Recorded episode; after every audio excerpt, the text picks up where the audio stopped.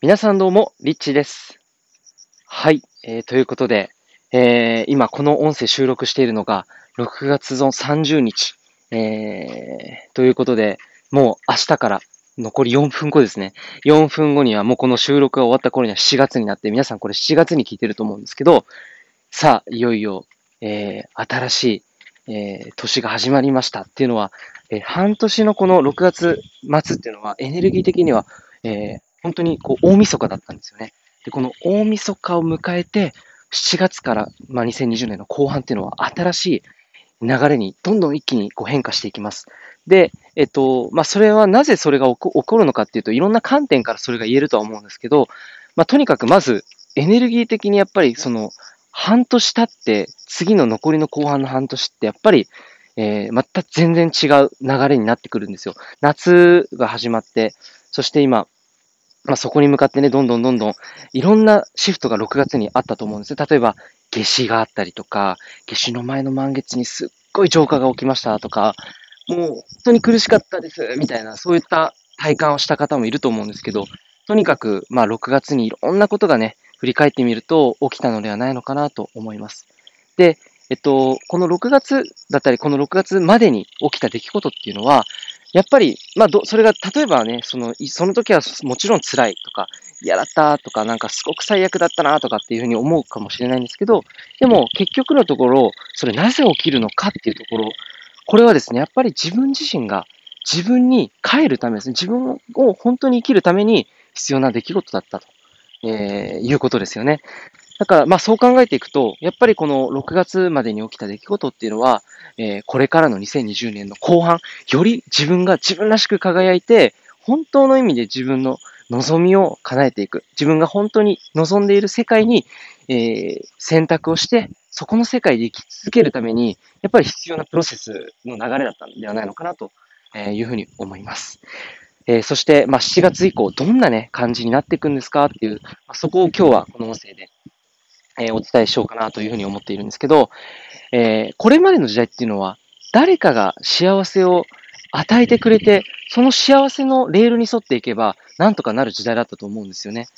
でも、本当の意味でこれから、まあ、これからっていうのは、その、もう結構前からそうだったと思うんですけど、例えばその、学校教育が3年間あったら、3年後には卒業して就職するとか、それがもう予測のつく流れだったと思うんですよ。だから結構時間軸で見ると、まあ、全員がこう共通認識として、このぐらいの時期になってこういうことが起きるよねとか、例えばそれが学校教育が終わった過程で、えー、その次はやっぱり就職して、そして就職が始まって、まあ仕事を仕事をして、大体こう2、3年、4年、5年、6年とかって、なんとなくこう未来が見据えられた、未来をこうね、えー、考えることができたと思うんですけど、これからの時代って、そう、そのレールが、今までは当たり前にあったこのレールが、世間一般からするとこれが幸せっていう、ザ・安泰みたいな、そういったものの、その、示されてきたものっていうのが、それが崩れてしまったわけですよね。で、その崩れたわけで、この、じゃあ、崩れてしまった後どうなるのかっていうところが、これからもう、そのすでに始まっている今のこの時代の中で、やっぱり、その、誰かが幸せを与えてくれる時代ではもうないんですよね。自分が自分の幸せを選んでいいっていう時代なんですよ。自分が自分の幸せを決めるということですね。そう、だから、物差しが今まではみんな同じ、イメージしたらだ、みんな同じこう、木の、あの、木、木、材でできたあの物差し、30センチ物差し。あれ、みんな買いましたよね、なんかね、小学校の頃に。そう。あの物差しを渡されたら、みんな同じその、同じ木のね、素材の物差しを持っていたと思うんですけど、これからっていうのは、それぞれの物差し、例えばそれが30センチの人もいれば、20センチの人もいれば、10センチの人も、1メートルだったり、1キロの大きな物差しを持っている人もいれば、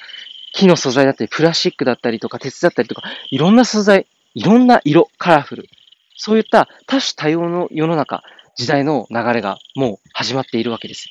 えー、そんな中で、えー、じゃあ幸せはこれですよって言った、そういった、えー、指し示す人もいなければ、え決まったゴールっていうのはないわけですよね。だから自分が自分の幸せを決められるという時代になったわけなんですけど、これからそれがより顕著になってくると思います。えー、同じ出来事が起きたときに、その出来事に対してリアクションする人が、例えばネガティブに捉える人もいれば、まあ、ポジティブに捉える人もいる。この人間の反応っていうものが、すごく顕著に、より、えー、表面的に分かりやすく、えー、形になってくると思うんですよね。で、これ何かっていうと、やっぱり、その具現化が早くなってくるんです。具現化が。かその人の普段思っていること、その人の思っている、その考えている思考だったりとか、その人の生き方だったり、あり方っていうのが、もろにこの現実世界に現れやすくなってくるよっていう、そういう時代で、この7月以降、2020年の後半ですよね。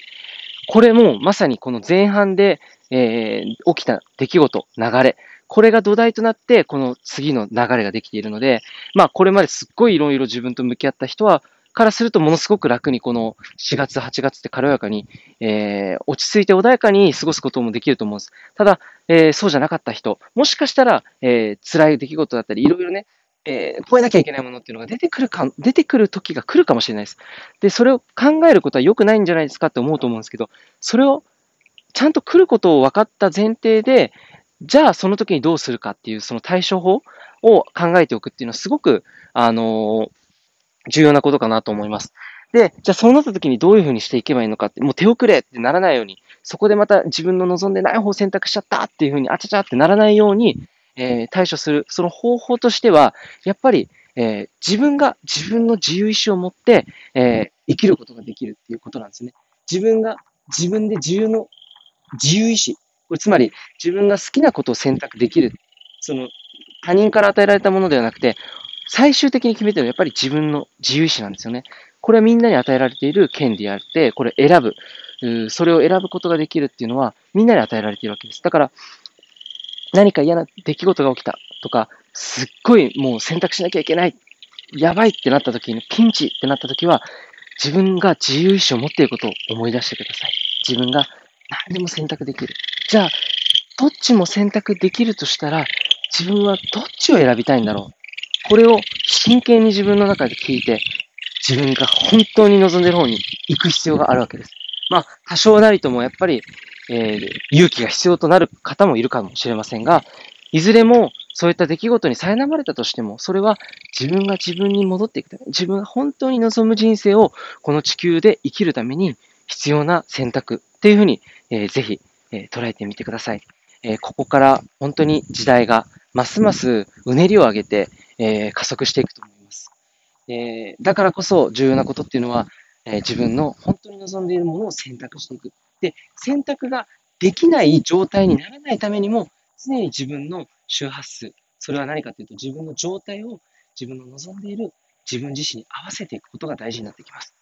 えー、ずっとこの6月に愛の習慣チャレンジっていうのをインスタグラムの方で、えー、やっていたんですけど、やっぱりその、例えばその参加者の中で、自分自身が愛の周波数であるための行動の一つとして、毎、毎日毎日化粧水にありがとうって言って、えー、お化粧して、こうやって化粧水をね、やってた方は、肌荒れがもともとすごかったのに、肌荒れが全くなくなりましたっていう、そういった結果が起きたわけですよね。ってなった時に、やっぱり、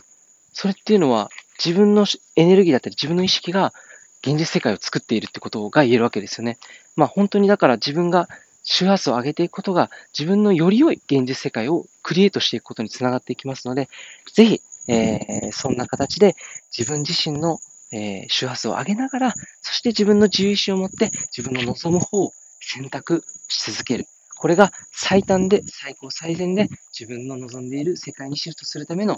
方法の、えー、一つです。ということで、ぜひですね、7月以降も楽しんでワクワクする、えー、人生を歩んでいきましょう。それではまた。リッチーでした。